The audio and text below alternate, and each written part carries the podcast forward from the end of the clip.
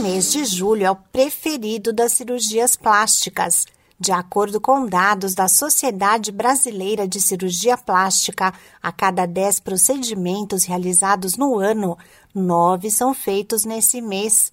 Um dos motivos é que, quando as temperaturas estão mais baixas, é mais fácil se proteger dos raios solares.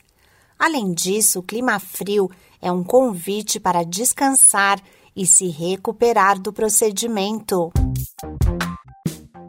Olá, eu sou a Sig Aikmaier e no Saúde e Bem-Estar de hoje converso com o cirurgião plástico Eduardo Sucupira, membro titular da Sociedade Brasileira de Cirurgia Plástica.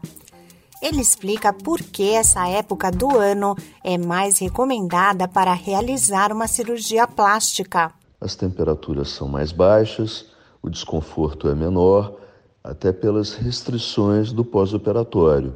A utilização de cintas e mesmo alguns modeladores é, para cirurgia corporal ou facial, eles são menos desconfortáveis.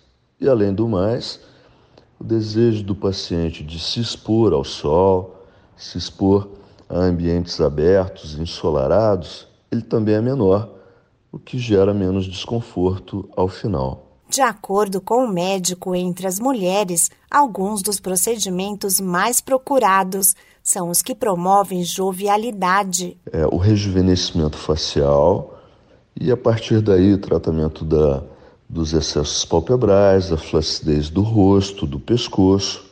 Além disso, é, também é, a cirurgia das mamas, seja para o aumento ou mesmo redução com o tratamento da flacidez mamária. Desconforto com o abdômen também é uma queixa sempre muito frequente, sobretudo para mulheres que já é, passaram pelos seus períodos gestacionais.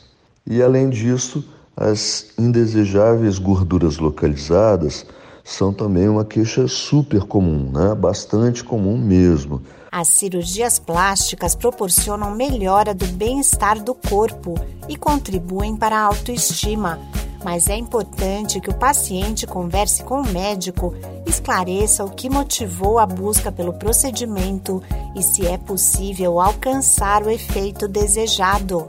Esse podcast é uma produção da Rádio 2.